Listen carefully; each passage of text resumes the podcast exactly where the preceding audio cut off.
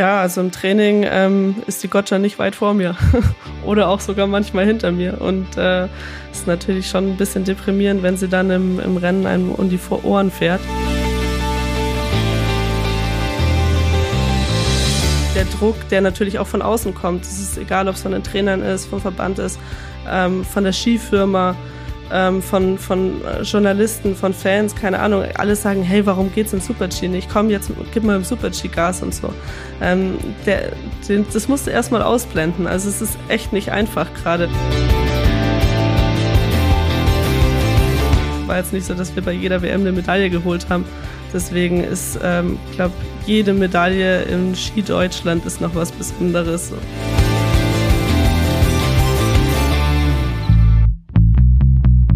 She Happens. Der Wintersport-Podcast mit Vinzenz Geiger.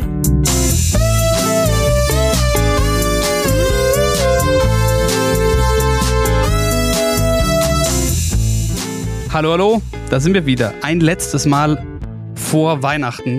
Und egal, wo ihr gerade seid und egal, wo ihr am Wochenende wart, ich hoffe schwer, ihr konntet Wintersport verfolgen, weil She Happened. Und zwar ordentlich. Es gibt sehr viel, was wir zu besprechen haben. Und wir, das sind für meinen Teil, bin ich, Moritz Batscheider, und mir zugeschaltet aus Oberstdorf, Vinzenz Geiger. Servus. Und aus dem Urlaub, ich weiß gar nicht woher, Corinna Horn. Hallo, ich bin in Italien. Sei Alm. Auch nicht schlecht. Wenn wir schon in Italien sind yes. und wir zeichnen Montagabend auf, ähm, müssen wir eigentlich gleich in Italien bleiben. Alter Badaya, wie man in unseren Kreisen äh, gerne sagt. Vinzenz, ich nehme an, nachdem du heute Zeit hattest, du hast es dir komplett gegeben. Was war denn das für ein Wahnsinn? Ja, also ich habe sowohl den ersten wie den zweiten Durchgang, also klar, den ersten nicht komplett, aber schon ähm, die ersten 30 habe ich mir angeschaut und ja, es war genial. Also so ein geiles Rennen und der Alex ist gefahren wie, also wir vorhin war noch ein Kumpel da, wir sind beide aufgesprungen und äh, haben echt äh, gejubelt. Das war herrlich. Wir haben schon auf den Sieg gehofft, aber dann kam leider der Ober oder der Matt noch. Aber ja, war herrlich. Nennen wir das Kind beim Namen Alex Schmid aufs Podest gefahren am Riesenslalom in Alta Badia am Montag. Und das ist das erste Riesenslalom-Podest für Deutschland seit Markus Wasmeier 1986. In Alta Badia in Alta Badia. Und das ist natürlich ein super schöner Riesenslalom auch. Henrik Christoffersen soll nach der Besichtigung noch gesagt haben, ja, ihm taugt das richtig, weil der Kurs heute sich deutlich unterschieden hat von dem gestern und viel drehender war und er meinte ja endlich wieder äh, ein Riesenslalom und kein, kein Super G Light.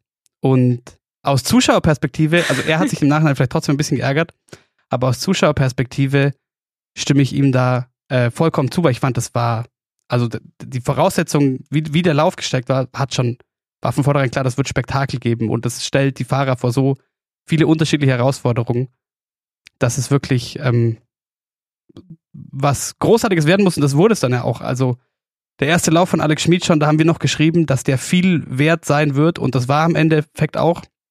Und genauso doch aber auch wieder die Abteilung Attacke mit Manuel Feller, der im zweiten Lauf zehn Plätze noch gut gemacht hat am Ende auf Platz 5. Also es waren wieder unterschiedliche Strategien dabei und einiges hat funktioniert, manches nicht. Und am Ende kam Marco Odermatt und es war dann endgültig vorbei. Also es ist wirklich krass. Ich habe, wenn man versucht, ihn sich genau anzuschauen, selbst die kleinen Fehler, die er dann macht oder die ihm unterlaufen, siehst du nicht wirklich, weil er das so in, in Millisekunden sofort kompensiert. Das ist schon krass. Coco, hast du es gesehen? Ja, ich habe es gesehen. Ich war gerade im, im Skibus unterwegs und habe noch schnell mein Handy ausgepackt, Livestream angemacht, ähm, ein bisschen durch den Bus geschrien, als, als Alex vorne war, aber war schon sehr cool. Hat mich auch riesig gefreut für ihn, weil ja die bisherigen Rennen jetzt auch un nicht unbedingt so gut liefen und ja schon auch irgendwie ein bisschen Kritik gehagelt ist. Ähm, deswegen hat mich sehr gefreut für ihn. Ja, gerade der Sprung nach gestern, oder? Also gestern noch raus, die Deutschen nur Zuschauer. Und jetzt heute. Und er hat auch sehr süß im Interview gesagt, heute ist er ähm, für seinen verletzten Bruder Manuel und sich zusammengefahren quasi. Das ist natürlich sehr süß. das können wir euch nur empfehlen, wenn ihr es nicht gesehen habt, schaut euch das nochmal an. Wirklich großartiges Entertainment. Fast ein bisschen schade, dass der am Montag dann, also zu sehr ungünstigen Zeiten für viele, viele Menschen, mich eingeschlossen, äh, dann der aus deutscher Sicht so erfolgreiche und schöne Riesenslalom ist. Aber gut, kann man sich nicht aussuchen.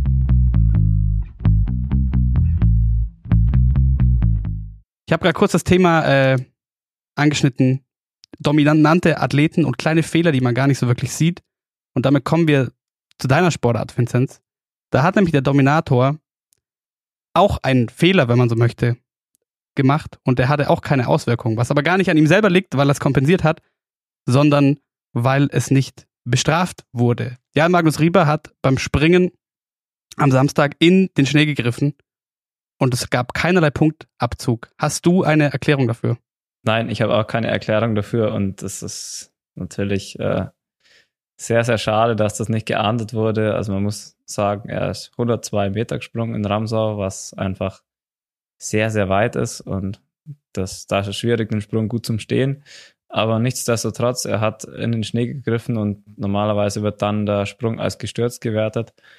Und also die Punkterichter, die, die bewerten den Sprung dann halt mit zwei, drei Punkten weniger, ähm, wie er jetzt bewertet wurde. Und das wären dann in Summe wären es schon so 20 bis 30 Sekunden gewesen, was er ähm, weniger Vorsprung gehabt hätte. Und das macht dann schon enorm viel aus. Ich fand es auch unverständlich. Also sage ich ganz ehrlich, wir haben ja am Samstag das Weihnachtsspecial aufgenommen in Oberstdorf. Und bevor wir angefangen haben, haben wir uns noch äh, deinen dein Sprung und auch den Sprung vom Jahl Magnus Rieber angeschaut. Und wir haben uns auch gedacht, ey, da greift er jetzt in den Schnee und es passiert einfach in dem Sinne nichts.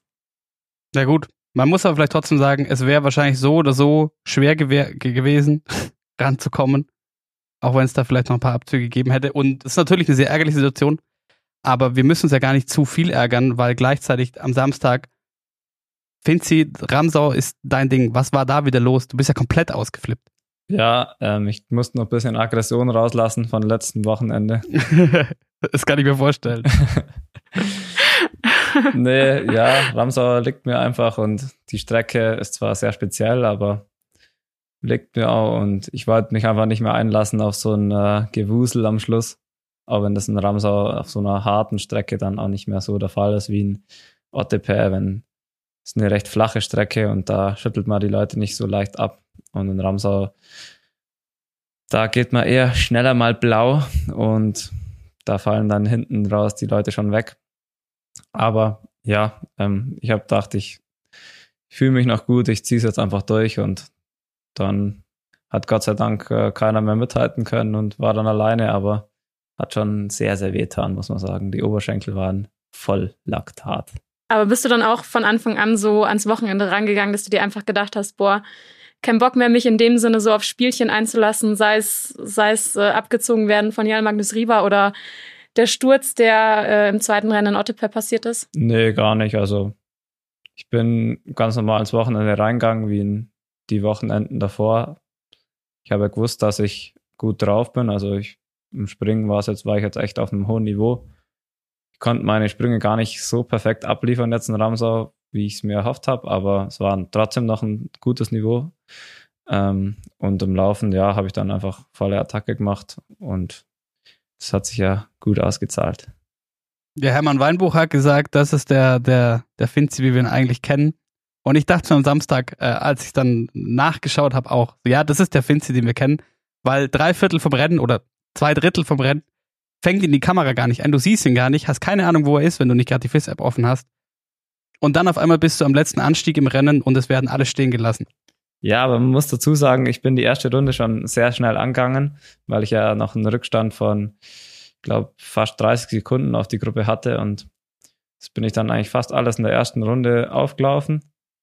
Und dann war das ja eine Riesengruppe. Dann habe ich mich halt immer Stück für Stück äh, nach vorne gearbeitet und im, in der letzten Runde konnte ich dann Gott sei Dank mich äh, so gut positionieren, dass ich dann vorbeikomme und dann auch angreifen kann. Und was dann auch noch perfekt war, dass ähm, direkt hinter mir der Juli, Julian Schmid und der Terence Weber waren, die dann äh, leider nicht mehr so fit waren. Äh, die haben sich dann schon ziemlich schwer getan, aber die haben dann noch den Weg versperrt. Also wenn von den anderen jemand gleich noch fit genug gewesen wäre, um mitzukommen, dann äh, wäre es auch schwierig geworden, weil sie erstmal vorbeikommen müssen hätten. Also von dem her ist es perfekt aufgegangen. Du hast, gutes Teamwork. du hast danach im Interview gesagt, ähm, das war ein Rennen nach deinem Geschmack, schnell und unrhythmisch. Ähm, mag, also magst du unrhythmische Rennen lieber?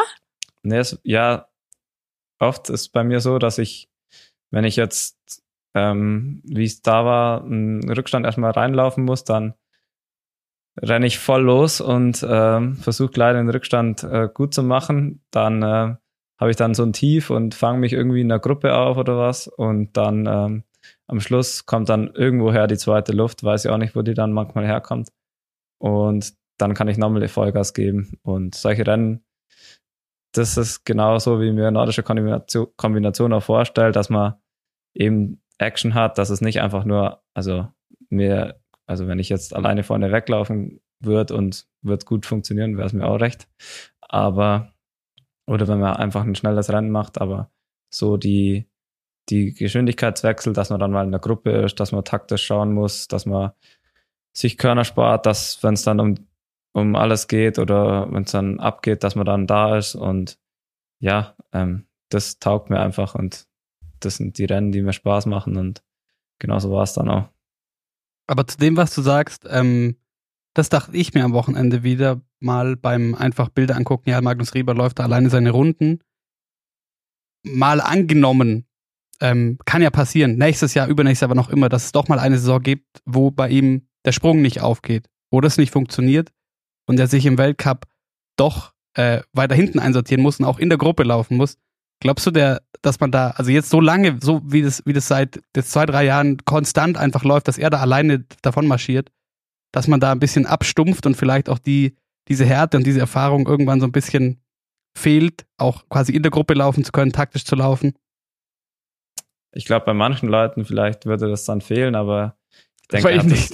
auch schon öfters gezeigt. Ähm, er kann taktisch sehr, sehr gut laufen und auch, wenn man es in dem Massenstart gesehen hat, ähm, da hat er eigentlich auch alles richtig gemacht. Also klar, für ihn war die Ausgangsposition beim Massenstart natürlich auch einfacher, denn er weiß, wenn er in der Führungsgruppe dabei ist, dann muss er nur seinen Sprung machen, dann hat er gewonnen. Und deswegen hat er sich da auch enorm gut verstecken können und hat halt auch gar nichts äh, mitgeholfen, weil für ihn wäre es ja gut, wenn das Tempo niedrig ist. Aber man hat auch gesehen, also er kann in einer großen Gruppe schon gut laufen, also das, er kann das schon auch, also. Aber es wär, wird natürlich ähm, das alles deutlich spannender machen. Bevor wir zu Laufen mit Schießen kommen, noch eine letzte Frage zu Laufen mit Springen. Nämlich, weil du meintest, mit den Sprüngen warst du nicht so zufrieden. Sonntag bist du auch nochmal Zweiter geworden, Erik Frenzel Dritter. Und ich fand den Sprung eigentlich gar nicht so schlecht. Ja, also das war jetzt ist natürlich Jammern auf hohem Niveau. Ähm, ich war sehr zufrieden mit den Sprüngen, äh, mit der gesamten Sprungperformance am Wochenende. War ein hohes Niveau. Ähm, aber ich konnte leider nicht, ich hätte mir mal erhofft, also es war noch keine, keine Bombe dabei. Ähm, die waren alle auf einem guten Niveau, aber es hat noch nicht alles perfekt zusammenpasst. Aber es war auch enorm schwierig zum Springen, Rückenwind, wenig Anlauf. Also ich bin sehr zufrieden mit meinen Sprüngen. Aber wie gesagt, so die Bombe war noch nicht dabei und wenn ich die vielleicht mal noch gehabt hätte, dann wäre es vielleicht mal ausgegangen, Rieber zum Schlagen und da werde ich weiter dran arbeiten. Wo geht sich am ersten Mal so eine Bombe aus? Überall. Aber, aber gibt es da gibt's irgendeine Chance in dem Kopf, was wo du weißt, so ja, die, die, die kommt dir entgegen und spricht auch mit dir. Auch darauf kommen wir vielleicht gleich noch. Ja, die, die Formulierung habe ich auch noch nicht oft gehört, aber ja, also in Ramsau kommen ja eigentlich bekanntermaßen sehr gut klar und da wäre es sicher auch möglich gewesen. Ja, ähm, ich, weiß, ich weiß es nicht, weil die Firma liegt mir natürlich auch, aber ich glaube da, das ist was, was man nicht planen kann und ähm, wenn man auf einem hohen Niveau viele Sprünge macht, dann kommt die irgendwann und ich hoffe, dass das diese Saison mal noch passiert. Warum eigentlich spricht auch mit dir, Moritz? Ach so, ja, äh, ich wollte eigentlich jetzt zum, zum Biathlon kommen, aber dann können wir das gerne kurz einschieben, weil äh, beim, bei den Spezialspringern Markus Eisenbichler nach seinem Wochenende gesagt hat, die Schanze in Engelberg spricht nicht mit ihm. Ach so. Aber da können wir gleich mal drauf schauen. Ich würde nämlich wirklich noch kurz gerne über, über, über Biathlon reden, weil wir es jetzt schon öfter davon hatten. Äh, und du auch immer wieder angebracht hast, ja, Elvira Oeberg hat das Potenzial, die krasseste im Feld zu sein, wenn sie trifft. Und das tut sie neuerdings.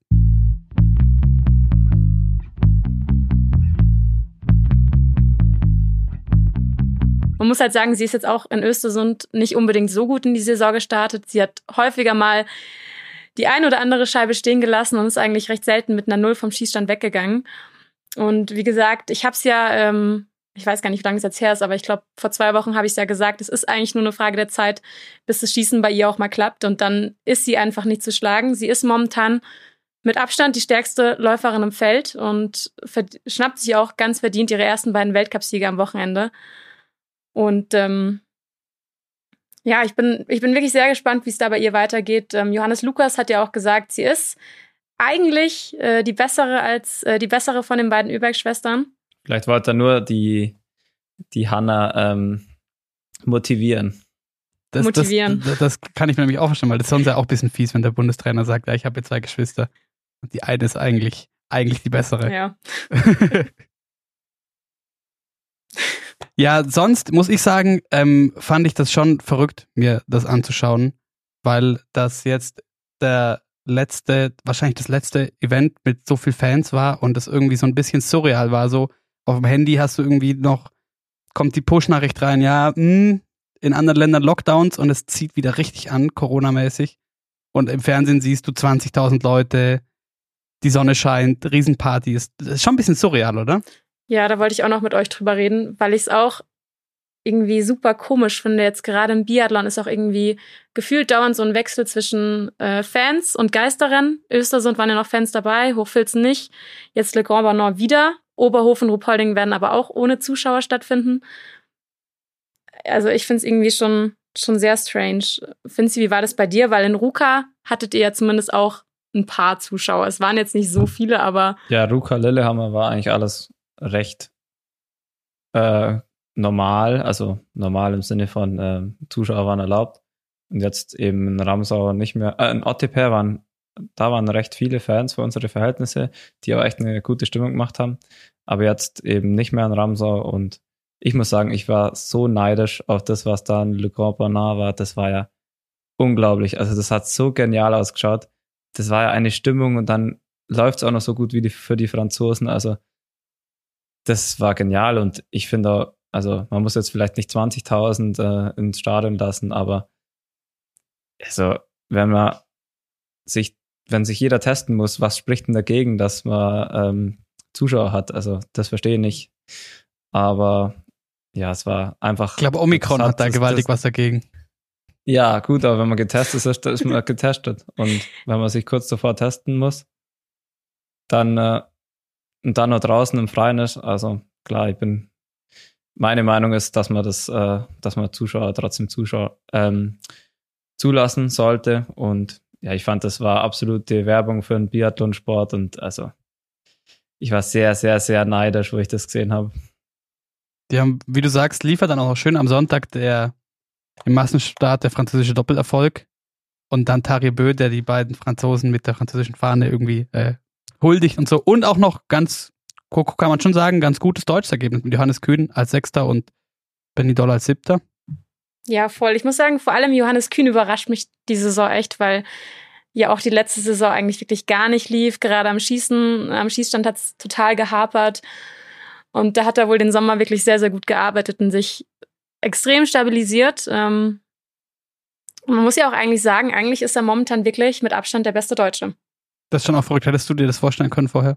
Nee, gar nicht. Ich, ich bin auch ganz ehrlich, ich hätte nicht gedacht, dass das, ähm, dass es in dem Sinne noch was wird, dass Johannes Kühn sein Schießen so sehr stabilisiert. Weil es gibt immer ein paar Sportler, die können schießen, es gibt Sportler, die können nicht schießen.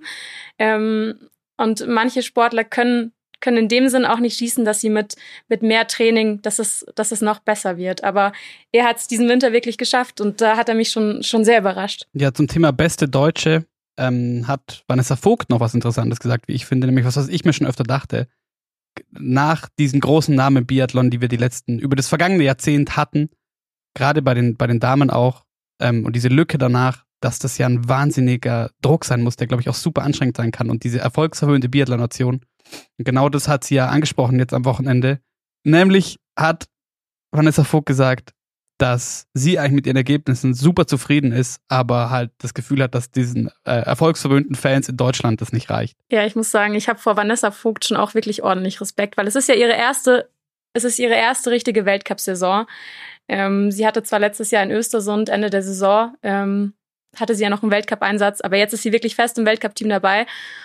Und sie ist, ich finde, super reflektiert und ähm, dass sie auch sagt, ja, okay, sie ist super happy eigentlich mit ihrem mit ihren mit ihren Platzierungen, aber sie weiß halt, dass dieses Biathlon verwöhnte Deutschland damit eigentlich nicht zufrieden ist. Ich finde es stark, dass er das ehrlich so sagt. Aber natürlich muss man auch dazu sagen, ähm, voll. Sie bekommt halt jetzt auch die volle mediale Aufmerksamkeit ab, durch das, dass jetzt das niemand so richtig abfängt.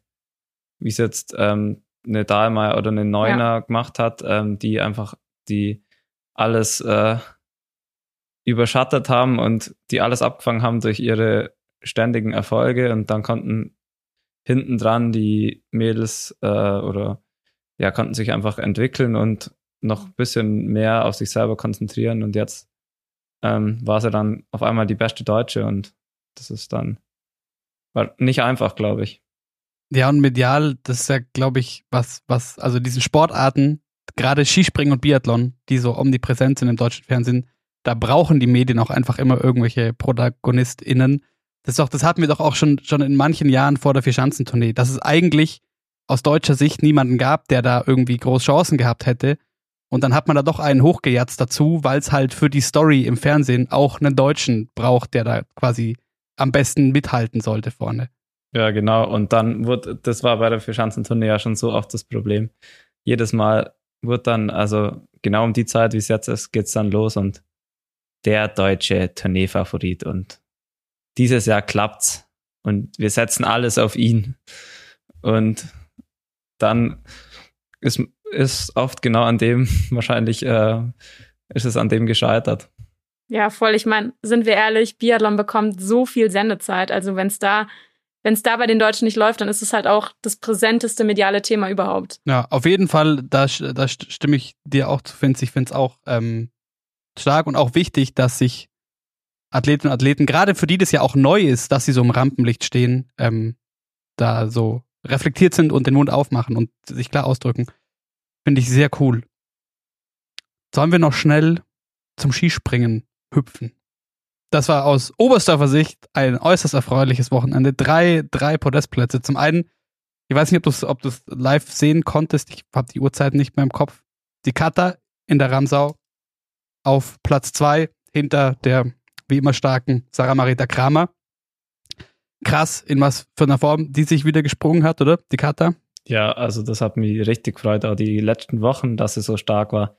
Also ich hätte es ihr ehrlicherweise nicht zutraut, dass es so stark ist.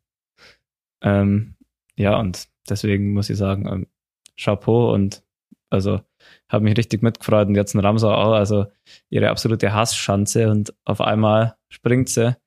Oh, also ja, es war sehr, sehr schön anzusehen. Und ein paar hundert Kilometer weiter in Engelberg hat die Schanze zwar nicht mit Markus Eisenbichler gesprochen, dafür aber mit dem Karle ganz gut. Einmal gewonnen und einmal Platz zwei hinter einem am gestrigen Sonntag eigentlich unschlagbaren Ryoyo Kobayashi. Ja, hat genau das zeigt, was ich ja schon mal ähm, ja, prophezeit habe. Also ich glaube, wenn er seinen Sprung wirklich macht, ähm, dann ist er unschlagbar. Aber äh, immer das abzurufen ist natürlich nicht möglich und genau da kommt dann der Kader ins Spiel. Er zeigt halt im Normalfall einfach konstant eine extrem hohe, äh, extrem gute Sprünge und deswegen glaube ich, dass er da schon auch, deswegen hat er am Samstag gewonnen. Zwei richtig starke Sprünge, vor allem der zweite. Und gestern auch wieder zwei sau starke Sprünge. Und ja, klar, ähm, aber dann der zweite Sprung vom Kobayashi war halt einfach von einer anderen Welt. Aber ich muss auch sagen, dass, also ich will hier gar nicht, gar nicht schwarz malen, auf gar keinen Fall, aber so langsam kommt mir diese, äh, diese Konstanz vom Kale auch ein bisschen unheimlich vor. Ich denke mal so, irgend, irgendwann muss doch der Punkt kommen.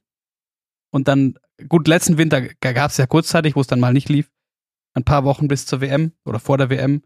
Aber gerade auch jetzt, ähm, krass. Also es so, bleibt einfach da, wo er ist und kann das immer wieder abrufen. Und ärgert sich dann sogar mittlerweile, wenn, weil letztes Jahr war das Narrativ immer noch, und hat er selber auch gesagt, dass er sich quasi immer weiter hinsteigert bis zum, zum entscheidenden Wettkampfsprung. Das hat jetzt ein, zwei Mal wieder nicht funktioniert, aber du, du merkst es halt nicht, weil er halt trotzdem zum richtigen Zeitpunkt den, den Sprung abruft, den er braucht, auch bei nicht idealen Bedingungen wie am, wie am Samstag zum Beispiel. Also, sehr, sehr großartig. Was ich sehr, sehr schade fand, ähm, wer mir echt leid getan hat, war Kilian Payer. An, an beiden Oh Tagen. ja, das wäre, also das wäre am Sonntag genial gewesen. Also ein Schweizer auf dem Podest in Engelberg, boah. Ich glaube, da haben alle mitgelitten. Der Kobayashi, wie er danach hingegangen ist und ihn umarmt hat. ja, sehr, sehr bitter.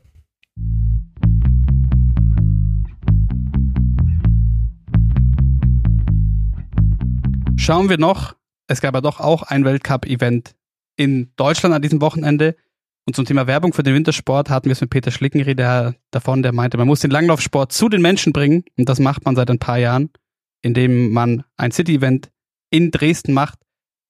Zum Thema Werbung für den Skisport, es hat natürlich was vor der Kulisse, aber wenn halt im Dezember das Wetter in Dresden nicht so toll ist, dann sieht es schon immer noch sehr ungewöhnlich aus. Ja, vor allem. Oder? Also der Werbung lebt ja, äh, der, der Werbung, der, der Weltcup äh, lebt ja eigentlich von den Zuschauern und eben, wie du sagst, man muss den Langlaufsport zu den Menschen bringen und äh, für mich war das in den vergangenen Jahren eigentlich immer cool anzuschauen, weil da eben dann viele Zuschauer waren und es war eine Party auf Ski quasi und es ist ab, also es ist wirklich gute Stimmung und gute Fights und ähm, ja, also dieses Mal muss ich sagen, hat es mich überhaupt nicht überzeugt. Ähm, es war dann natürlich auch schade, dass ähm, Coletta Ritzek, der ich da schon ähm, was zutraut habe, ähm, die, der die sehr flache Strecke äh, liegt, ähm, war schade, dass es nicht ganz packt hat, ähm, noch äh, weiterzukommen.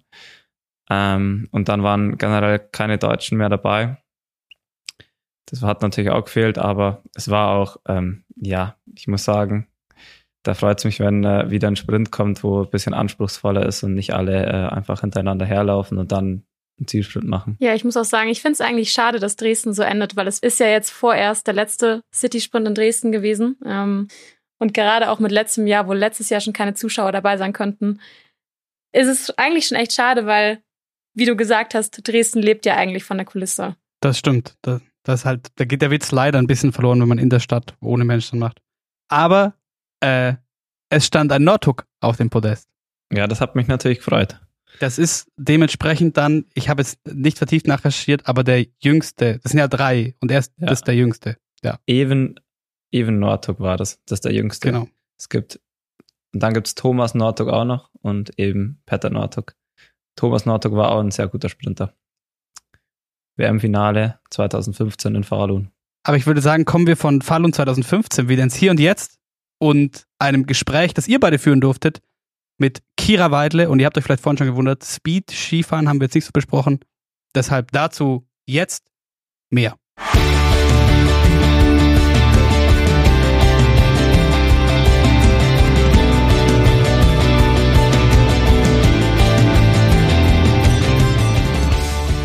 Gerade haben wir noch über die Herrenrennen gesprochen. Und jetzt wollen wir natürlich auch noch auf die Damenrennen am Wochenende in Val d'Isère blicken. Und mit wem könnten wir das natürlich besser als mit Kira Weidle? Hey Kira. Hallo, freut mich sehr, dass ich bei euch zu Gast bin. Kira, du hast gerade schon erzählt, du bist gestern aus Val d'Isère zurückgekommen. Hast du denn schon äh, die Rennen ordentlich analysieren können? Ja, ähm, ein Stück weit schon. Es war ein sehr emotionales Wochenende für mich. Ähm, die Trainings auch schon. Ähm, beim ersten Training bin ich gestürzt. Und ähm, ja, wer das Ganze so ein bisschen verfolgt hat, auch schon die letzten Jahre, ich bin letztes Jahr auch schon im Training zweimal gestürzt da, ähm, habe mir am Daumen verletzt und ähm, deswegen war das dann äh, ja ein kleines Déjà-vu erstmal dieses Jahr, nachdem, nachdem äh, ich wieder gestürzt bin im Training. Und ähm, ja, äh, war eben äh, so ein kleiner Flashback und äh, das Gefühl somit nicht ganz so gut für das Wochenende. Ähm, in der Abfahrt am Samstag dann im Rennen, genau an der gleichen Stelle ist wieder ein Fehler passiert. Und äh, das war natürlich sehr, sehr ärgerlich, weil ähm, ich konnte mich zwar noch irgendwie retten und ähm, weiterfahren, aber habe natürlich unglaublich viel Zeit in dem ähm, Moment verloren. Und äh, der restliche Lauf war, ja, kann man sagen, entweder zu Glück, zum Glück oder äh, leider sehr gut. Ähm, ja, es gibt zwar ein gutes Gefühl, aber ähm, wenn man am Ende natürlich viereinhalb Sekunden Rückstand hat, dann ist es äh, sehr ernüchternd. Und äh, ja, Sonntag dann Super G. Ähm, ich äh, war immer noch sehr angeschlagen, deswegen bin ich da mal ein bisschen anders reingegangen in das Training, äh, in das Rennen. Und ähm, ja, mal eher mit 90 Prozent als anstelle 100 oder 105, die man dann eben manchmal versucht zu geben. Ähm, und es hat dann schon ein bisschen besser funktioniert. Und äh, von dem her nochmal mit einem blauen Auge davon gekommen, ähm, mit einem bisschen positiven Gefühl zumindest nach Hause gefahren. Und äh, jetzt ist erstmal Weihnachtspause. Du hast gerade schon gesagt, die letzten Tage waren auch sehr emotional und äh, ich habe da auch schon drüber nachgedacht.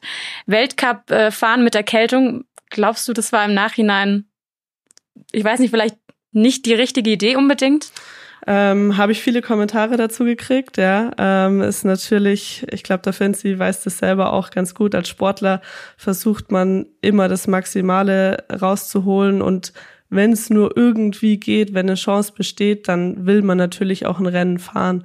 Und ähm, ja, äh, das war dann so ein Abwägen. Wir hatten auch einen Arzt dabei und äh, der hat das Ganze natürlich beaufsichtigt und haben natürlich auch so davor schon Corona-Tests und Streptokokkentests und was wir nicht alles gemacht haben. Also alles ausgeschlossen, was nur ging.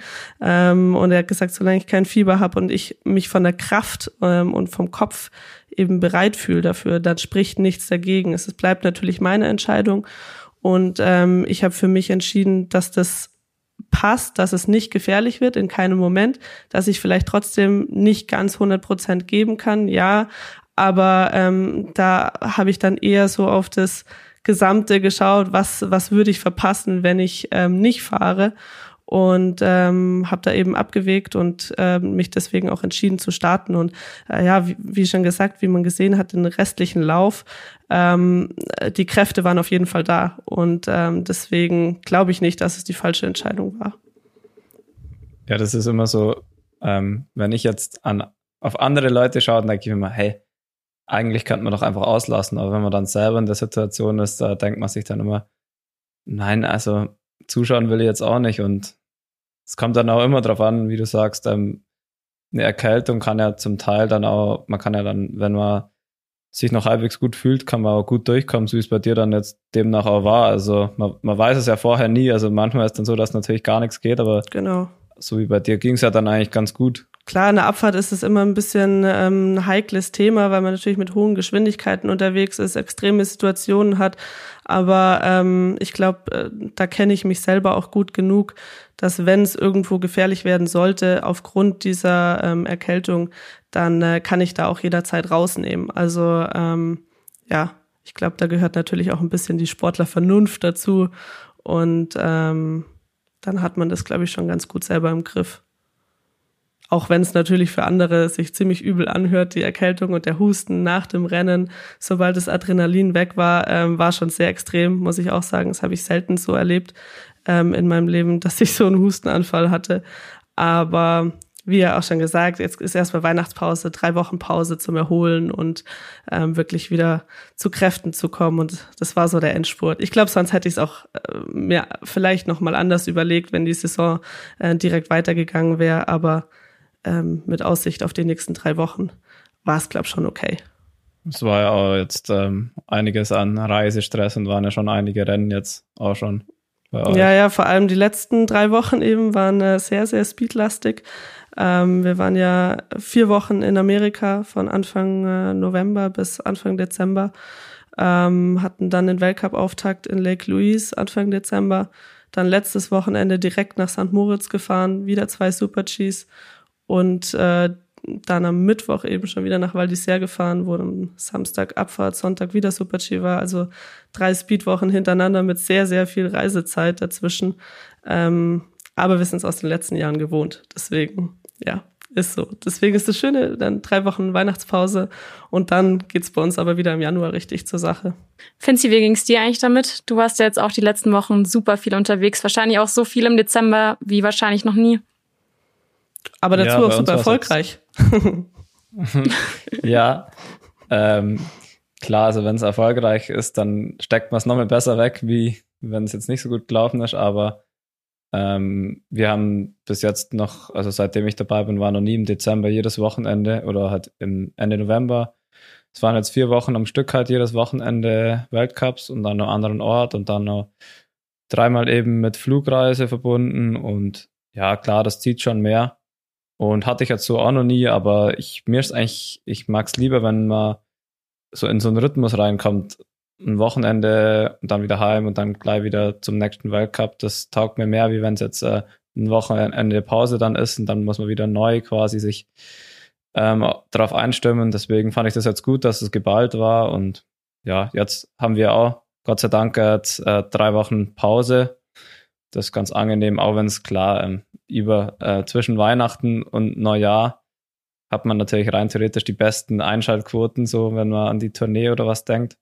Aber so aus Sportlersicht ist eigentlich ähm, ja angenehm, dass jetzt eine Pause ist, weil es waren jetzt doch intensive Wochen. Kira, aber wir wollen bei dir natürlich auch noch kurz aufs Wochenende schauen. Du bist ja am Samstag in der Abfahrt 39. geworden, gestern 16. Ähm, du hast am Samstag schon gesagt, dass du das eher als Training nehmen willst, den Super-G am Sonntag. Ähm, es war irgendwie eigentlich doch dein zweitbestes Ergebnis in der Saison. Glaubst du, es ist manchmal besser, wenn man irgendwie sagen wir mal, ein bisschen befreiter auffährt, bisschen den Druck rausnimmt? Ähm, ja, wir waren bei mir, waren wir eben oder sind wir immer noch sehr auf der Suche, was ähm, für mich die richtige Taktik im Rennen ist. Ähm, Im Training habe ich sehr, sehr viel bessere Leistungen im Super-G, als ich dann letztendlich im Rennen zeige. Deswegen ähm, hapert es da jetzt eben gerade noch so ein bisschen an der Umsetzung.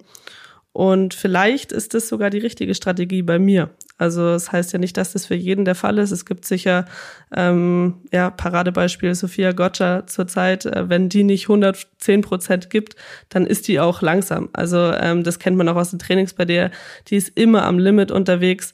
Ähm, und wenn sie das nicht ist, dann, äh, ja, geht's auch nicht bei ihr. Ähm, bei mir ist es eben vielleicht ein bisschen andersrum, dass ich, äh, wenn ich zu viel gebe, dann schleichen sich zu viele Fehler ein bei mir, die eben extrem viel Zeit kosten. Ähm, und drum, wenn ich jetzt erstmal im Super-G zumindest mal mich so langsam rantaste, vielleicht erstmal über 90 Prozent sauberes Skifahren, ähm, und somit erstmal ein bisschen Selbstbewusstsein aufbauen. Und dann kann man, wenn man das alles hat, Schritt für Schritt kann man dann auch wieder mehr auf Angriff gehen und ähm, ja, auch wieder engere Wege fahren, mehr attackieren ähm, an, an wichtigen Stellen und ähm, somit dann auch noch weiter vorne landen. Aber ähm, ich glaube, da muss ich jetzt gerade vielleicht einfach einen Schritt zurückgehen und ähm, und das mal so probieren. Ähm, wie du schon sagst, es war das zweitbeste Ergebnis, deswegen war es wahrscheinlich nicht ganz so verkehrt.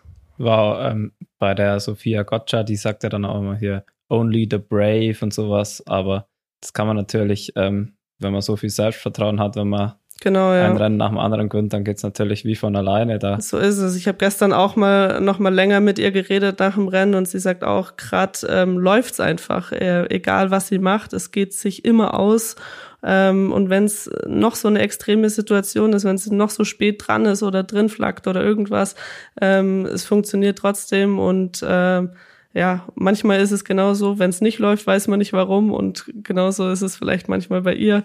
Äh, wenn es so läuft, dann weiß man auch nicht ganz genau warum, aber ähm, ist ja cool für sie und es ist auf jeden Fall auch für mich ähm, cool anzuschauen. Einfach, wenn jemand so eine Konstanz hat und so ein, ja, so einen brutalen Siegeswillen, ähm, das inspiriert natürlich schon auch. Aber an der Situation bin ich gerade nicht. Ähm, bei mir ist das Selbstbewusstsein nicht ganz so hoch wie bei ihr im Super-G.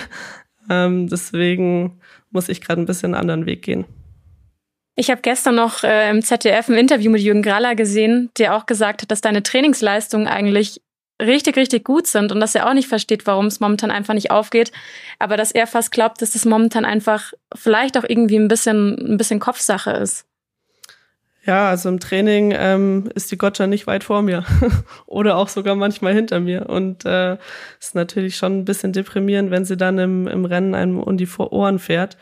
Ähm, ja, aber wie schon gesagt, das ist ähm, aktuell ist es eben so und damit muss ich umgehen, umgehen lernen. Ähm, und ich glaube auch, dass es auf jeden Fall ein mentales Thema ist, weil ähm, ja, wie der Finzi schon gesagt hat, wenn es läuft, dann lässt sich das alles immer so schön ertragen. Aber wenn es halt nicht läuft und man immer in diesem Strudel da unten drin ist ähm, und kein Erfolgserlebnis hat, dann ist es unheimlich schwer, da rauszukommen. Und ähm, ja, ich hoffe, dass das jetzt schon ein bisschen gereicht hat, zumindest der Sonntag, dass es mal äh, ein bisschen Aufschwung verleiht ähm, und, und eben Selbstbewusstsein gibt, weil ähm, das brauche ich dringend im Super-G. Und äh, ja, ich hoffe, dass es dann auch im neuen Jahr, jetzt wenn man, wenn man über die Feiertage ein bisschen trainieren kann, mal wieder ein bisschen Riesenslalom trainieren kann. Also einfach back to basics und ähm, nochmal Neustart sozusagen im neuen Jahr, ähm, dass, dass das dann auch besser funktioniert. Aber im Prinzip ist ja so, dass ähm, wenn man überlegt, wenn du weißt, dass du im Training so gut warst und die Olympia-Quali hast du ja auch schon in der Tasche, also und dazu kommt, dass noch so viele Rennen sind, wie wahrscheinlich auch vorher noch nicht. Also von dem her kannst du eigentlich entspannt angehen dann. Eigentlich ja. Wenn du ähm, weitermachst, dann wirst du sicher irgendwann belohnt. Also. Das klingt aber immer so einfach. Weißt du, es ist, ähm, seit Jahren versuche ich einfach im Super-G so ein bisschen nach vorne zu kommen und auf das Niveau von der Abfahrt anzuschließen. Und bei jedem Rennen denkt man sich so, heute, heute kann es funktionieren und heute ist angerichtet und die Strecke ist perfekt und Startnummer passt und alles. Ähm, und der Druck, der natürlich auch von außen kommt, es ist egal, ob es von den Trainern ist, vom Verband ist, ähm, von der Skifirma, ähm, von, von äh, Journalisten, von Fans, keine Ahnung, alle sagen, hey, warum geht's im Super-G nicht? Komm, jetzt gib mal im Super-G Gas und so.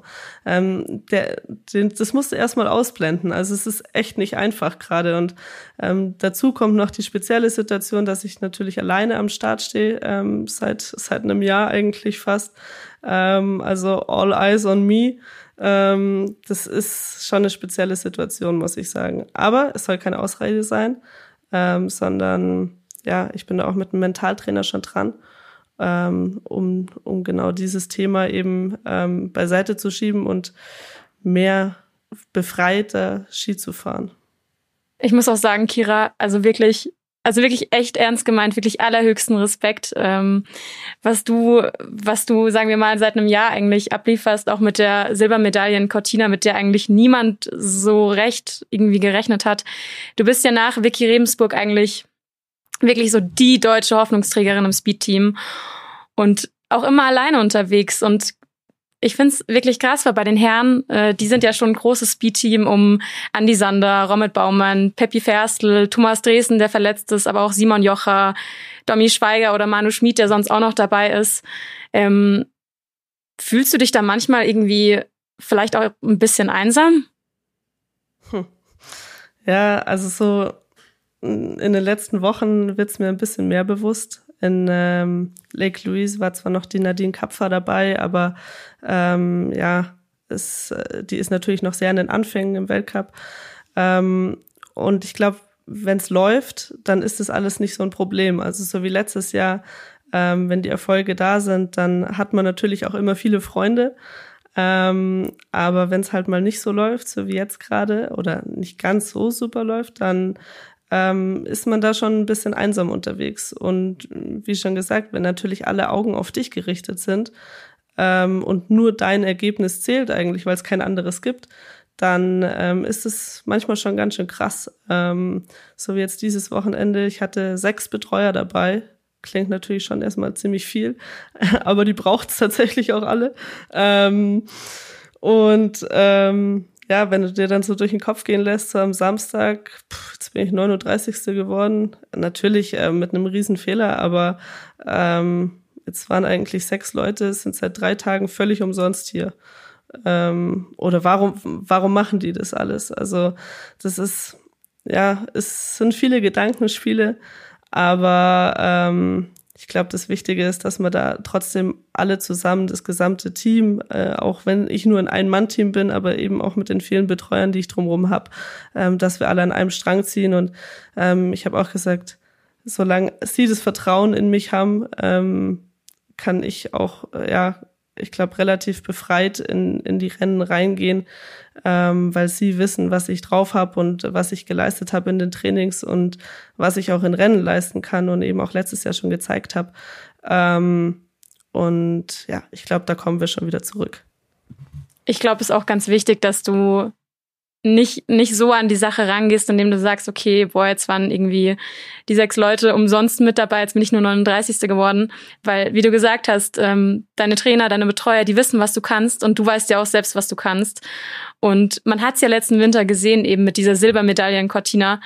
Ähm, ja, aber es ist halt einfach nicht so easy. Genau, es sind halt ähm, Selbstzweifel, die in den Momenten auch mal aufkommen ähm, so, so super, wie es letztes Jahr gelaufen ist, aber ähm, es ist halt eine Achterbahn einfach. Es geht nicht immer nur stetig bergauf. Wäre ja auch langweilig, wenn es so ist. Und äh, manchmal braucht man auch genau die Momente, damit man wieder weiß, welche die schönen sind. Und ähm, ja, es wird schon wieder alles. 2022 kann kommen. Ja, auf jeden Fall. Vor allem, es ist ja wirklich noch eine sehr, sehr lange Saison. Genau, ja. Ist, schon also, noch, ist noch nichts verloren. Und der Höhepunkt äh, steht ja auch noch aus. Wie bist du nach letztem Winter an die, an die Sommervorbereitung angegangen? Ähm, ja, in der Abfahrt ähm, ist es ja eigentlich gut gelaufen. Deswegen war Hauptaugenmerk Super G ähm, plus Riesenslalom-Training dazu. ähm, ja, das haben wir eigentlich durch den ganzen Sommer so durchgezogen. Also ich hatte ähm, extrem viele Super G-Tage ähm, deutlich mehr als auch Abfahrtstage, ähm, um eben vertrauter zu werden mit dem Material, ähm, mehr Selbstbewusstsein zu haben in verschiedenen Situationen, direktere Linien ähm, zu wählen, weil ich dann eben das Selbstbewusstsein habe, ähm, um auch mal einen Schwung enger zu fahren oder irgendwas. Ähm, das war mir persönlich auch sehr wichtig, weil ich einfach wusste, okay, in der Abfahrt, da weiß ich, was ich zu tun habe, aber im Super-G, da fehlt mir das Vertrauen einfach.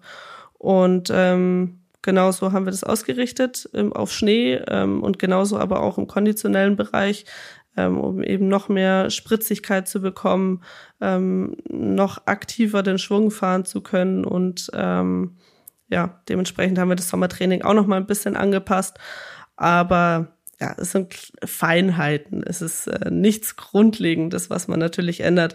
Ähm, ich glaube, da finde sie weiß, dass wenn man auf einem relativ hohen Niveau ist, dann ähm, glaube ich, muss man jetzt nicht mehr alles über den Haufen werfen. Nee, also war jetzt bei mir auch noch nicht der Fall. Das Prinzip bleibt das gleiche. Skifahren wird nicht neu erfunden, deswegen. da hast du recht. Aber mit, mit wem trainierst du dann im Sommer? Ähm, ich bin zwei bis dreimal die Woche äh, bin ich in Garmisch zum Trainieren, äh, wo die Dürr-Lena trainiert da ja auch. Ähm, und das ist echt eine ganz coole Trainingsgemeinschaft. Ähm, die ist auch sehr, sehr fit und ähm, in anderen Bereichen äh, besser wie ich. Äh, wo ich bin in, ja, vielleicht in der Kraftausdauer bin ich schneller, äh, besser. Sie ist dafür ein bisschen spritziger und schneller. Ähm, und da kann man sich eben auch gegenseitig ein bisschen pushen und sich was abschauen und ähm, ja, ein bisschen battlen eben gegenseitig und so jeder seine Defizite eben noch ein bisschen ausbauen äh, oder aufholen, besser gesagt. Und ähm, ja, das, das taugt mir ganz gut. Und ähm, die restliche Woche bin ich bei mir zu Hause, habe ich auch ein Gym eingerichtet, also kann ich auch äh, gut was machen und Ausdauer darf ja auch nicht zu kurz kommen. Also die Woche ist schon ganz gut gefüllt, ähm, auch wenn ich nur zwei bis dreimal die Woche in, in Garmisch bin. Ähm, den Rest mache ich dann eigentlich selbstständig. Ja, und ihr seid ja auch super viel unterwegs. Also ihr seid ja im Sommer hauptsächlich auf dem Gletscher unterwegs. Genau. Trainierst du dann viel mit den, mit den Europacup-Mädels oder sind es vielleicht auch mal ähm, Fahrerinnen aus anderen Nationen? Ähm, ja, dieses Jahr war es jetzt so, dass ich viel mit den Europacup-Mädels unterwegs war. Ähm, tatsächlich auch ein bisschen mehr als äh, geplant, weil dieser Übersee Chile-Block ist ja leider wieder weggefallen. Ähm, da wäre ich nämlich eigentlich mit den Jungs äh, unterwegs gewesen. Wäre auch cool gewesen, aber ähm, sollte halt nicht so sein, dank Corona. Ähm, dafür war ich dann wieder mit den Schweizern zusammen in Zermatt, ähm, mal mit den Österreichern in Sasfee. Also ja, ich brauche schon auch ein bisschen den Vergleich zu, zu anderen Nationen, ähm, zu anderen wirklich Top-Leuten, ähm, was natürlich durch die Schweizer immer gegeben ist, äh, mit einer Gut, mit einer Sutter ähm, oder auch Fluri. Also gibt's ja, äh, eine ganze Mannschaft voll Top-Leuten und ähm, deswegen, das tut schon auch mal gut, wenn man da so ein bisschen internationalen Vergleich hat. Und äh, klar ist auch mal wieder schön, wenn man sich nur auf sich konzentrieren kann und ähm, ja, schön an sich arbeiten kann, aber ab und zu äh, das Battle brauche ich schon. Jürgen Graller hat dir eigentlich von allen Speedfahrerinnen das größte Entwicklungspotenzial zugeschrieben. Aber was würdest du sagen, wer hat denn jetzt außer dir ähm, im Weltcup noch vielleicht viel Potenzial, gerade was jetzt die deutschen Mädels noch angeht, im Europacup? Ähm, ja, das sind so fünf, sechs Mädels, die eigentlich alle aktuell auf einem ähnlichen Niveau sind. Ähm, ich bin selber ganz gespannt, wie sie sich entwickeln werden. Also ähm, im Sommer haben sie wirklich schon ganz fleißig trainiert und ich glaube, dass sie auch von mir ähm, einiges natürlich mitnehmen konnten. Äh, es ist auch für die cool, wenn man, wenn man jemanden dabei hat, der äh, manche Fähigkeiten vielleicht ein bisschen besser kann. Ähm, ohne dass das jetzt eingebildet soll hier. Aber ähm, ja, ähm, ich glaube, das ist schon ganz cool für die, eben zu sehen, wo, wo die Reise hingehen soll. Ähm, und motiviert die natürlich auch. Ähm, ich glaube, das ist das Wichtigste, dass die ein klares Ziel vor Augen haben, dass sie genau wissen, hey, ich will im Weltcup an die Spitze kommen und ich tue dafür alles, ähm, was es dafür braucht. Und ähm, natürlich geht es nicht von heute auf morgen und äh, so weit sind sie jetzt auch noch nicht, dass man sagt, boah, äh, die sind am Weltcup am Start und fahren da direkt in die Top Ten rein oder sowas. Ich glaube, das wäre auch zu viel erwartet. Aber ähm, dass sie sich da jetzt eben über den Europacup da auch so etablieren können, ähm, dass sie auch im Weltcup die Chance haben, vor allem mal in die Punkte zu fahren.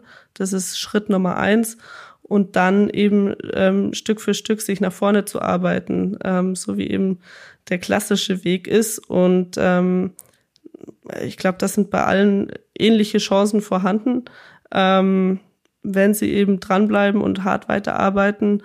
Und ähm, ja, wie schon gesagt, ich bin selber gespannt, wer die, wer die nächste ist, die dabei ist. Ja, im Prinzip ist es ja auch in der, in der Abfahrt doch durch das, dass, dass man das im Sommer ja nicht auf den Strecken trainieren kann. Ähm, man merkt das ja auch alleine vom Durchschnittsalter. Ist ja auch viel älter, weil man ja die Strecken einfach alle mal gefahren sein muss eigentlich. Also speziell bei den Herren ist das Durchschnittsalter das stimmt, ja. relativ hoch und ähm, das sieht man ja auch. Also ich denke, wenn da so ein, ja, die müssen wahrscheinlich alle erstmal die ganzen Strecken mal runtergefahren sein, dass man da jemanden richtig gut einschätzen kann, oder? Total, ja. Also ich kenne es von mir selber ja noch aus dem ersten Jahr. Ähm, da ist man so damit beschäftigt, dass man überhaupt mal die Strecke in den Griff kriegt und die ganzen Wellen und Sprünge und überhaupt sich alles merken kann, ähm, dass man eigentlich äh, ja völlig vergisst, richtig Ski zu fahren. Also das ist echt äh, ziemlich krass. Aber ähm, ja, wie ihr sagt, ähm, mit dem mit dem Alter und mit der Erfahrung ähm, wird es dann immer besser. Und ja, auch bei uns Damen. Also ich glaube, es gibt fast niemanden, der im ersten Jahr da so richtig was gerissen hat, äh, sondern das ist echt kennenlernen und dann Jahr für Jahr immer besser werden. Und klar, manche schaffen es natürlich schneller, sich darauf einzustellen. Ähm, aber es ist noch kein Meister vom Himmel gefallen in der Abfahrt. Hätte ich noch nicht mitgekriegt. Also ist schon so, dass du sagen würdest, dass gerade im Speed-Bereich der Punkterfahrung einfach nochmal so viel wichtiger ist als, als bei den Technikern. Ja, vor allem in der Abfahrt eben, weil ähm, Super-G ist es ja auch immer so, dass äh, jedes Jahr eine andere Kurssetzung ist. Ähm, und somit kann man das Gelände, man kennt natürlich, das Gelände irgendwie, aber es ist doch jedes Jahr anders zu fahren. Und in der Abfahrt ist der Kurs fast identisch immer zum Vorjahr. Also klar steht mal vielleicht ein Tor weiter zwei, drei Meter drin oder draußen, aber grundsätzlich ist ja schon sehr ähnlich der Kurs und ähm, weiß somit natürlich auch, wie das Gelände ist und wie die Sprünge sind und alles. Ähm, und, und die Streckenführung. Also man muss sich da dann nicht mehr viel merken. Also ich kann, ich kann euch eigentlich fast jede Weltcup-Strecke könnte ich euch blind aufzeichnen, ähm, weil, weil ich jetzt schon ein paar Mal runtergefahren bin. Und äh, das hilft natürlich. Wie schon gesagt, dann kann man sich auch auf Skifahren konzentrieren und muss nicht irgendwie über irgendwelche Übergänge, Wellen oder Sprünge nachdenken. Ja, das, das finde ich auch ziemlich interessant und wie du schon das Saison-Highlight angesprochen hast, da ist es ja, also im Super-G ist ja eigentlich auch so, dass man eben keine Trainings hat vor dem Rennen. Im Gegensatz zur Abfahrt, da kann man sich die Strecke schon mal anschauen und mal drauf fahren. Und äh, für mich ist dann immer so, so von außen betrachtet, wenn dann Olympische Spiele anstehen, ist wie so ein Super-G, die Abfahrt, weil niemand die Strecke kennt. und da, da, weil man ja, weiß ja. Also jetzt zumindest die letzten zwei Male schon. Oder das letzte Mal und dieses Mal. Also äh, Pyong, ja, wobei, nee, stimmt nicht. Pyeongchang äh, war sogar ein Testweltcup davor. War ich aber damals nicht dabei, weil ich damals bei der Junioren-WM noch war. Ähm, also das letzte Mal Olympia war neu für mich und dieses Jahr ist es natürlich für uns alle neu, weil wir ja gar keinen Testweltcup drüben hatten. Ähm, es wird sehr spannend, ja. es wird ein kleiner Super-G. Aber ähm, das Gute ist, wir haben drei Trainings davor. Also ähm, da kann man sich zumindest schon mal ein bisschen rantasten, wenn sie hoffentlich natürlich alle stattfinden. Ähm, das ist da drüben das nächste Problem, dass die ähm, Strecke anscheinend sehr, sehr windanfällig ist. Ähm, also weiß man noch gar nicht so richtig, wie oft man da tatsächlich von oben fahren kann. Aber ähm, wie so alles dieses Jahr ist es ein großes Unbekanntes, dieses Olympia. Ähm, und es ist für alle gleich spannend. Und ja, da gilt es dann natürlich, ähm, sich schnell umzustellen und einzustellen und ähm, auch zu probieren. Wir nehmen, glaube ich, sicher 20 Paar Abfahrtski mit rüber, damit wir wirklich eine ganze Bandbreite haben, auch vom Setup eben, ähm, um zu probieren, was da drüben dann tatsächlich funktioniert, weil da gibt's ja keinerlei Erfahrungswerte. Ähm, ja, aber das wird bei euch ähnlich sein, glaube ich. Wobei ihr jetzt schon mal einen Weltcup da hattet. Ja, es war ein COC war jetzt schon, äh, Weltcup noch nicht. Ah, okay. Aber ja, ähm, bei uns sind, wir kennen jetzt so aus Videos und aus den Erfahrungen von den Jungs die Strecken und die Schanze und ja, so von dem her sind wir drauf eingestellt, aber genau wissen wir es natürlich nicht. Aber ja, ähm, ich denke, die werden auch, die Chinesen werden alles dafür tun, dass die, die Trainings alle stattfinden. Ähm, ich glaube, die haben alle Möglichkeiten, die es so gibt. Und ich ja. habe schon gehört, an der Schanze wurde ja, glaube ich, ein riesen Windfang gebaut oder so, ähm, damit das Springen dann auch gut stattfinden kann. Ja, genau. Es wurde, glaube ich, sogar ein kleines Dorf umgesiedelt, dass man die Schanze da bauen kann, weil der, oh, es ist Wahnsinn. ja sehr, sehr windanfällig da, also generell ho ähm, hohe Windgeschwindigkeiten, weil es ja eigentlich auch so gut wie keine Bäume gibt.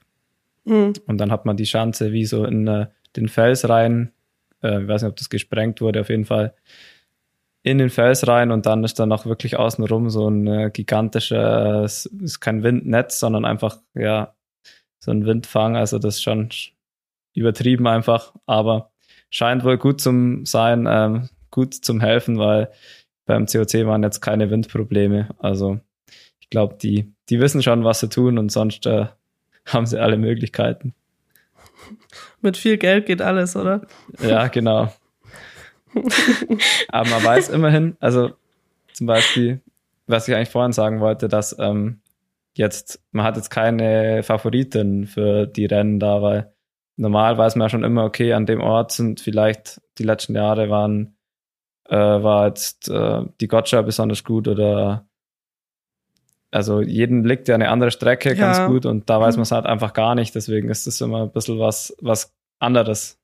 Das stimmt, ja. Wobei ähm, die Gotcha jetzt die letzten sieben Rennen gewonnen hat. Also kann sie alles. Wie gestartet ist.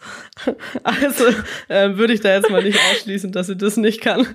ähm, ja, ähm, man wird es sehen. Vielleicht liegt sie aber auch gar nicht aus irgendeinem Grund. Also ähm, es ist schon ein bisschen spannend, aber ich glaube, so grundsätzlich weiß man schon, ähm, wie die Leute in Form sind und äh, wer sich wie schnell anpassen kann.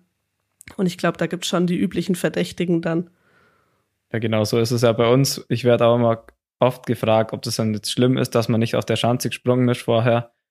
Oder wie groß der Heimvorteil letztes Jahr bei der WM für mich war. Und klar, aber die, wo dann an dem Tag in Form sind oder zu der Zeit, die springen dann auf jeder Schanze gut. Und so Ja. ist in allen Sportarten, denke ich mal. Glaube ich auch, ja. Also ähm, klar, bei einer Heim-WM ist es vielleicht nochmal was anderes, weil ihr die Schanze ja wirklich sehr, sehr gut kennt. Aber mei, dann kommen halt andere Einflussfaktoren wie, wie der extreme Druck nochmal, Heim-WM und so weiter. Also ähm, es gibt immer irgendwas, Gründe, die dafür oder dagegen sprechen. Und ähm, ja, man muss auch ein bisschen Glück haben an so einem Tag, glaube ich. Also war zumindest bei mir bei der WM so. Wie oft denkst du eigentlich noch an die WM in Cortina zurück? Ist die schon auch sehr präsent bei dir im Kopf? Ähm, ja, mal mehr, mal weniger. Ähm, als Team denken wir recht oft an letztes Jahr zurück, ähm, weil das einfach ein, also Team meine ich immer meine Betreuer und mich, ähm, ähm, weil, weil, das, weil das natürlich ein sehr, sehr prägendes Ereignis war und ähm, auch ein sehr spezielles Jahr, weil wir eben so viel alleine unterwegs waren. Aber wir hatten trotzdem eine coole Zeit und ähm, viele lustige Erlebnisse und deswegen ähm, war das dann doch ein sehr spezielles Jahr. Ähm, und natürlich die WM war schon war schon was Besonderes für alle, auch für meinen Trainer, der der seit ich glaube 21 Jahren ähm, in der Abfahrtsmannschaft ist, also wirklich schon viel erlebt hat, egal ob mit einer Maria damals oder einer Vicky, ähm, also wirklich viel erlebt, aber selbst für den war das noch was äh, was sehr Besonderes und ähm, ja, wir deutschen Abfahrer, egal ob Herren oder Damen, waren jetzt nicht vom Ruhm bekleckert in den letzten Jahren oder Jahrzehnten. Also es war jetzt nicht so, dass wir bei jeder WM eine Medaille geholt haben. Deswegen ist, ähm, glaube jede Medaille im Ski Deutschland ist noch was Besonderes und ähm, somit was für mich natürlich auch was sehr Besonderes. Ähm, zudem, dass es meine erste Großereignismedaille war. Ja, ich glaube, mit der WM letztes Jahr hat auch irgendwie niemand, niemand wirklich gerechnet, so wie es letztendlich passiert ist. Sei es jetzt die Medaille vom, vom Sander Andi oder vom Robert Baumann oder sei es die im Team-Event. Ähm, Ja, also das, äh, das war, glaube ich, nochmal ähm, das noch speziellere von dieser WM, weil wir eben viermal Silber geholt haben, dreimal davon in den Speed-Disziplinen. Also das war schon ziemlich krass und ähm, ja, äh, ich glaube, da, daran wird man sich schon noch sehr lange dran erinnern. Ähm, auch noch der Wolfi, äh, selbst für den war das eine tolle WM. Also ähm, ja, und, und ja, wie schon gesagt, also dreimal auf der Speed-Seite eine Medaille. Ähm, ich glaube, insgesamt ist es, äh, waren es 28 Hundertstel. Wenn wir drei schneller gewesen wären, hätten wir dreimal Gold geholt. Also es war auch noch immer ziemlich knapp. Ähm, am knappsten natürlich beim Andi mit einem Hundertstel. Aber ähm, trotzdem, auch dreimal Silber ist auch cool. ja, und ihr musstet euch ja auch ziemlich viel rechtfertigen, warum es jetzt nicht gerade läuft. Vielleicht jetzt nicht unbedingt bei den Herren, aber auch bei dir, die Zeit vor der WM lief ja jetzt auch nicht unbedingt so gut klar. Du wurdest, ich glaube, zweimal Fünfte, aber sonst waren es ja auch eher Plätze außerhalb der Top Ten. Ähm, ja, fünfte war ich, zehnte war genau, aber es war natürlich auch dem geschuldet, dass ich ähm, mich gleich vor den ersten Rennen noch verletzt hatte mit meinem Skidaumen, ähm, der dann auch noch vor Weihnachten operiert wurde und ähm, nicht ganz so einen optimalen Heilungsverlauf hatte. Ähm, deswegen, da hatte ich noch recht lange damit zu kämpfen und auch bei den Weltcups davor und dann tatsächlich bei der WM oder vor der WM, so bei der Vorbereitung, die letzten eineinhalb Wochen, waren wirklich die ersten, wo ich schmerzfrei war. Also sei es vom Daumen oder auch ähm, mit dem Unterschenkel hatte ich noch ein bisschen Probleme, nervale Probleme, ähm, die nicht weggegangen sind, was äh, ja auch sehr, sehr ähm, schwierig für mich war. Ähm, ähm, ja, und deswegen war das dann natürlich, wie schon gesagt, auch ein bisschen Glück, dass es genau zur WM sich so ausgegangen ist, dass ich bis dahin wieder schmerzfrei war, weil ähm, ich kann mich noch gut erinnern, St. Anton, Anfang Januar, das, das Abfahrtsrennen hatte ich in der Nacht davor, ich glaube eineinhalb Stunden von zwei bis halb vier in der Nacht hatte ich solche Nervenschmerzen im Bein. Ähm, das ist dann schon auch ganz schön Psychoterror, wenn man da am nächsten Tag eine Abfahrt fahren soll. Also ähm, ja, es war wirklich äh, eine harte Zeit davor und vielleicht war es auch ein bisschen die Belohnung ähm, für das lange Durchhalten davor. Ja, das stimmt. Du hast vorhin am Anfang angesprochen, dass du mit einem Mentaltrainer zusammenarbeitest, was ich auch super spannend finde, weil das ja gar nicht ähm, so viele, so viele Sportler oder Sportlerinnen machen. Ähm, Wie, wie kann man sich das vorstellen? Ähm, ja, wir behandeln aktuell vor allem das Thema Super-G eben. Ähm, was mache ich in der Abfahrt anders als im Super-G? Was mache ich im Training anders als im Rennen? Ähm, und wie kann man eben diese, diese Trainingsfahrten ähm, auch ins Rennen übertragen? Und ähm, wie vorher schon gesagt, das ist vor allem Kopfthema bei mir, Selbstbewusstsein. Ähm, Im Super-G geht alles doch recht schnell immer. Ähm, man, man ist ja doch mit über oder an die 100 km/h im Durchschnitt unterwegs ähm, und fährt eben das erste Mal runter. Also das sind schon sehr, sehr viele Stressfaktoren, die auf einen ähm, einprasseln, ähm, mit denen man klarkommen muss. Und ähm, ich glaube, für mich ist es 100% ein Kopfthema, weil eben im, im Training funktioniert's und im Rennen eben noch nicht so. Und äh, darum habe ich mich da entschieden, professionell Hilfe zu nehmen und ähm, eben über verschiedene Techniken ähm, daran zu arbeiten. Und äh, es ist, glaube schon ein Thema, das nicht von heute auf morgen funktioniert, aber es ist wie so alles im Leben ein Prozess und ähm, das Wichtige ist, dass man Schritt für Schritt da weiterkommt und eben dran arbeitet. Und vielleicht gibt es auch manchmal Themen, die nicht so funktionieren. Da muss man halt über einen anderen Weg probieren. Aber ähm, ich glaube, das Wichtigste ist, dass man es irgendwie probiert. Und was sind das dann für Faktoren, ähm, wo du gerade meintest, über die er redet, was du zum Beispiel jetzt in der Abfahrt anders machst als im Super-G? Ähm, ganz einfach ist zum Beispiel ähm, der Vorstartzustand bei mir. Also in der Abfahrt bin ich völlig entspannt. Ähm, klar, ein bisschen nervöser als im Training schon, weil ich weiß, es geht um was. Aber ich weiß ganz genau, was ich zu tun habe. Ähm, mein Fokus liegt eher auf den Themen, ähm, skitechnische Themen, also ähm, wie bewege ich mich auf dem Ski in den Schwung rein, ähm, an bestimmten Stellen und nicht, okay, ähm, da unten ist jetzt eine Welle oder irgendwas. Also es geht mehr um, um Skitechnik als um irgendwelche anderen Einflüsse. Und im Super-G, da sind so, so viele Gedanken bei mir im Kopf. Ähm, also wirklich, ich war, oh Gott, da unten ist äh, das Tor, da muss ich aufpassen und da ist die Welle und da hatte die Probleme und ähm, da sollte ich, glaube ich, noch ein bisschen mehr ausholen, dann geht sich das schöner aus. Ähm, also wirklich ganz, ganz viele Gedanken, die da nicht hingehören ähm, und die mich dann unfassbar nervös machen vor dem Start. Also so war es zumindest die letzten Jahre. Ich hatte einen wahnsinnigen Puls und Herzschlag vor dem Start. Also ich konnte, äh, gefühlt hat man den durchs ganze Starthaus gehört. Und ähm, das raubt einem natürlich dann noch extrem viel Energie, ähm, weshalb ich auch oft schon bei der Hälfte vom Lauf die letzten Jahre ähm, völlig blau war, ähm, was ja eigentlich gar nicht sein kann. Ähm, ich glaube, äh, ich traue mich zu sagen, dass ich doch relativ fit bin und ähm, im Training schaffe ich das ja auch so einen Lauf zu fahren oder mehrfach zu fahren und äh, wieso sollte ich dann im Rennen auf einmal blau gehen? Also es ist ähm, wirklich dann so viel, so viel Stresshormone, die mich so hemmen, ähm, auch in der Leistungsfähigkeit, ähm, dass ich gesagt habe, so, stopp, ähm, bis hierhin und nicht weiter. Da muss man wirklich dran arbeiten.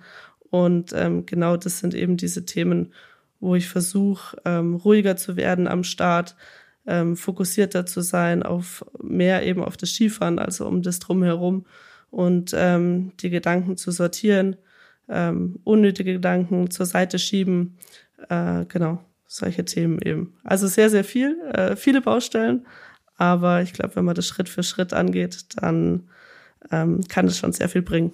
Aber hast du dann auch vom Start ähm, irgendwie so bestimmte ja, das klingt jetzt so blöd, aber so bestimmte Techniken, ähm, die du vielleicht irgendwie, irgendwie anwendest?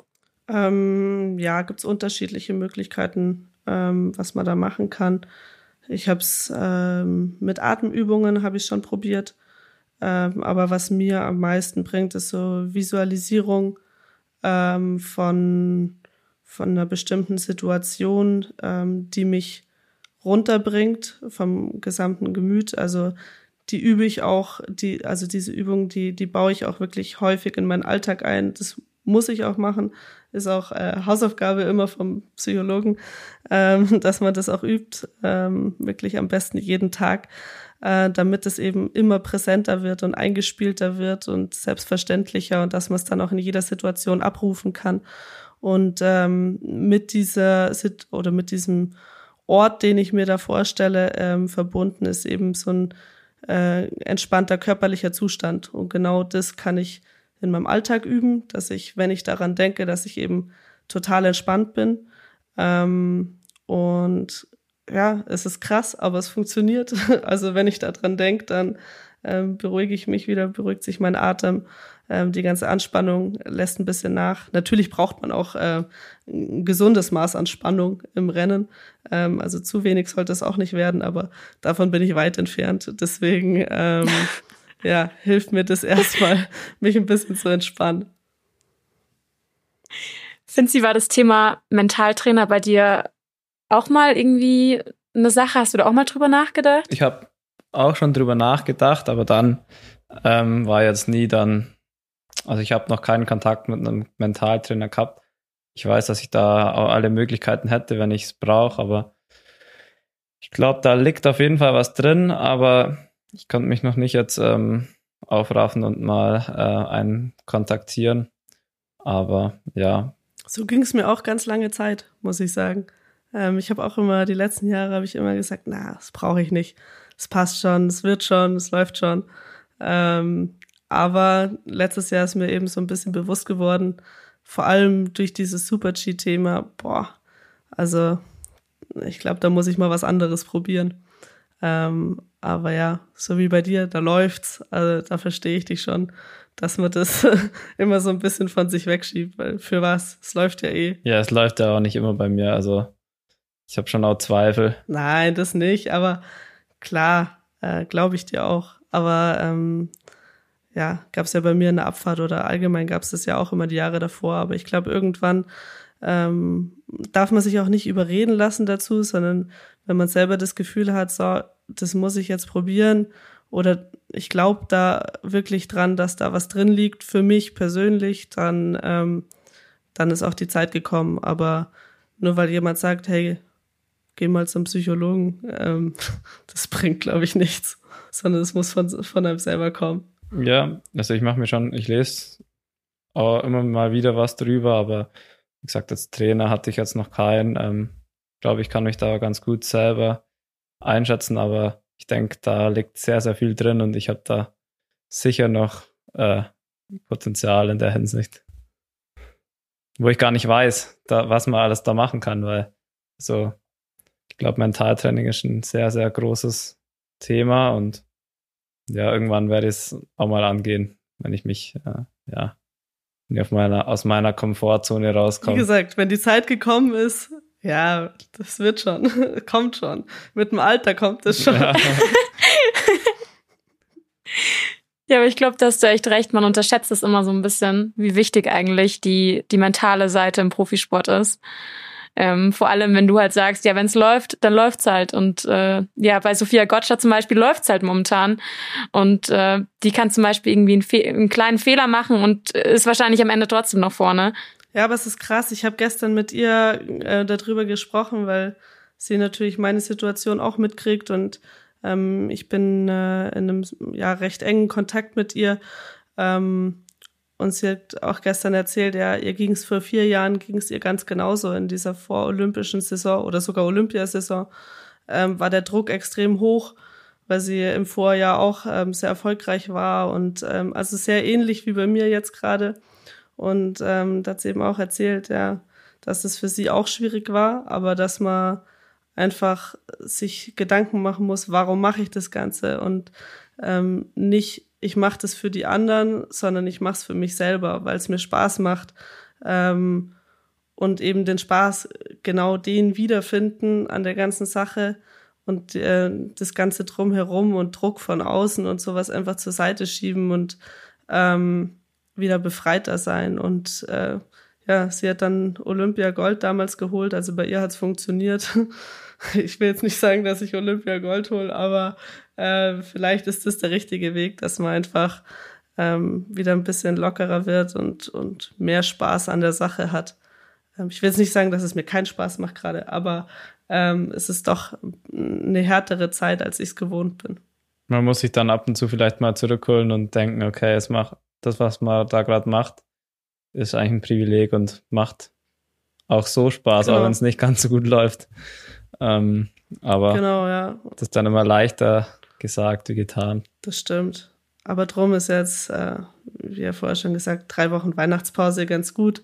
Mal wieder ein bisschen besinnen und dann ähm, zur alter Stärke zurückkommen. Ja, ich wollte es gerade sagen. Vielleicht tut die Weihnachtspause jetzt auch einfach mal ganz gut, mal ein bisschen abschalten, vielleicht auch mal wieder mehr bei der Familie zu Hause sein und irgendwie vielleicht auch mal dieses ganze Thema Skifahren ausblenden. Genau, ja, ähm, habe ich auch schon angekündigt. Ähm, auch wenn es immer schön ist, die ganzen Familie und Verwandten zu treffen, aber ähm, und die sind natürlich auch immer ganz interessiert, wie es läuft oder warum Jetzt eben gerade, warum läuft's nicht? Ähm, Habe ich schon gesagt, Veto. Es wird nicht über Skifahren gesprochen. ähm, es gibt noch genug andere Themen. Auch abseits von Corona. Corona und Skifahren sind tabu. ähm, ja, ich glaube auch. Ein bisschen, bisschen Abstand gewinnen von dem Ganzen. Ähm, und dann freut man sich auch wieder mehr drauf.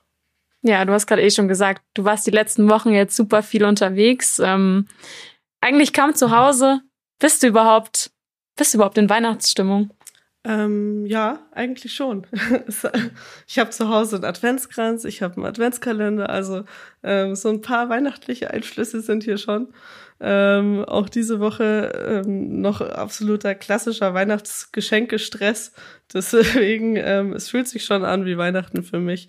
Und ähm, ja, bei uns ist es ja jedes Jahr eben schon so gewesen mit diesem Amerika, Schweiz, Frankreich. Das war immer schon vor Weihnachten und ähm, deswegen, das ist drei Wochen Vollgas und ähm, dann ist Weihnachten und das ist das Schöne immer. Ähm, das ist schon immer so die Belohnung, kleiner Zwischen, Zwischenhalt. Ja, bei Kira, dann sagen wir auf jeden Fall ähm, vielen, vielen Dank, dass du dir trotz trotz Erkältung auch noch die Zeit für uns genommen hast, mal mit uns zu quatschen. Ja, danke schön. Ähm, vielen Dank, dass ich euer Gast sein durfte. Und äh, Finzi, dir natürlich auch weiterhin viel Erfolg. Mach weiter so. Und ähm, ja, wir sehen uns bei Olympia. Danke und ja, bis bald. Kann ich nur zurückgeben.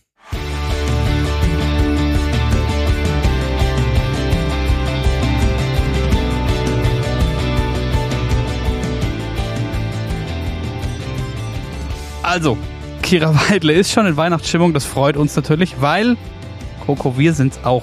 Und damit ihr das auch spätestens am Heiligabend sein könnt, wenn ihr jetzt sonst vielleicht ein bisschen Weihnachtsmuffel seid, wir haben da was für euch. Wir haben dieses Jahr nämlich zum ersten Mal ein großes Weihnachtsspecial. Wir wollen noch nicht so viel verraten, aber Coco, ich glaube, man, äh, wir können sagen, es wird furios. Ja, ich glaube, einige von euch haben es vielleicht eh schon auf Instagram gesehen. Ähm, zumindest diejenigen, die uns auf Instagram folgen. Ähm, wir waren am Wochenende. Wenn nicht, dann tut es. Genau, wenn nicht, dann abonnieren. nee, wir waren am Wochenende in Oberstdorf und haben als kleines Dankeschön für euch dieses Jahr ein Weihnachtsspecial aufgenommen. Und wie Moritz gerade schon gesagt hat, das ist wirklich, ich glaube, sehr, sehr lustig geworden. Und das gibt's für euch pünktlich zum Heiligabend. Also sprich, diesen Freitag. Und trotzdem wünschen wir euch schon mal frohe Weihnachten. Hoffentlich könnt ihr euch gut erholen. Bleibt gesund. Holt euch nicht auf den letzten Metern vor den Feiertagen noch Omikron. Hoffentlich nicht. Und falls doch, dann hört in Quarantäne alle Schiebes-Folgen, die es bisher so gibt. Blödsinn. Wirklich frohe Weihnachten. Wir freuen uns wirklich sehr und äh, appreciaten es sehr, wie viel ihr euch meldet, wie viel Input ihr habt und ähm, dass das euch Spaß macht. Uns macht es Riesenspaß. Wir freuen uns aufs nächste Jahr, beziehungsweise es geht ja vor nächstem Jahr schon wieder weiter. Wir machen ja gar nicht so lange Weihnachtspause. Nee, eben. Also wir haben uns ja äh, dieses Jahr darauf geeinigt, dass wir uns dieses Jahr mal nicht der Vierschanzentournee widmen. Wir werden dieses Jahr ein kleines Tour de Ski Special machen. Ähm, da freue ich mich auch schon sehr drauf, weil ihr sagt ja auch immer, Langlauf kommt eigentlich ein bisschen zu kurz. Und da haben wir uns gedacht, dann widmen wir uns mal der Tour de Ski dieses Jahr. Und ich glaube, das wird sehr cool. Glaube ich auch. Und damit hören wir uns am Freitag. Ho, ho, ho. Bis dann. Ciao. Ciao.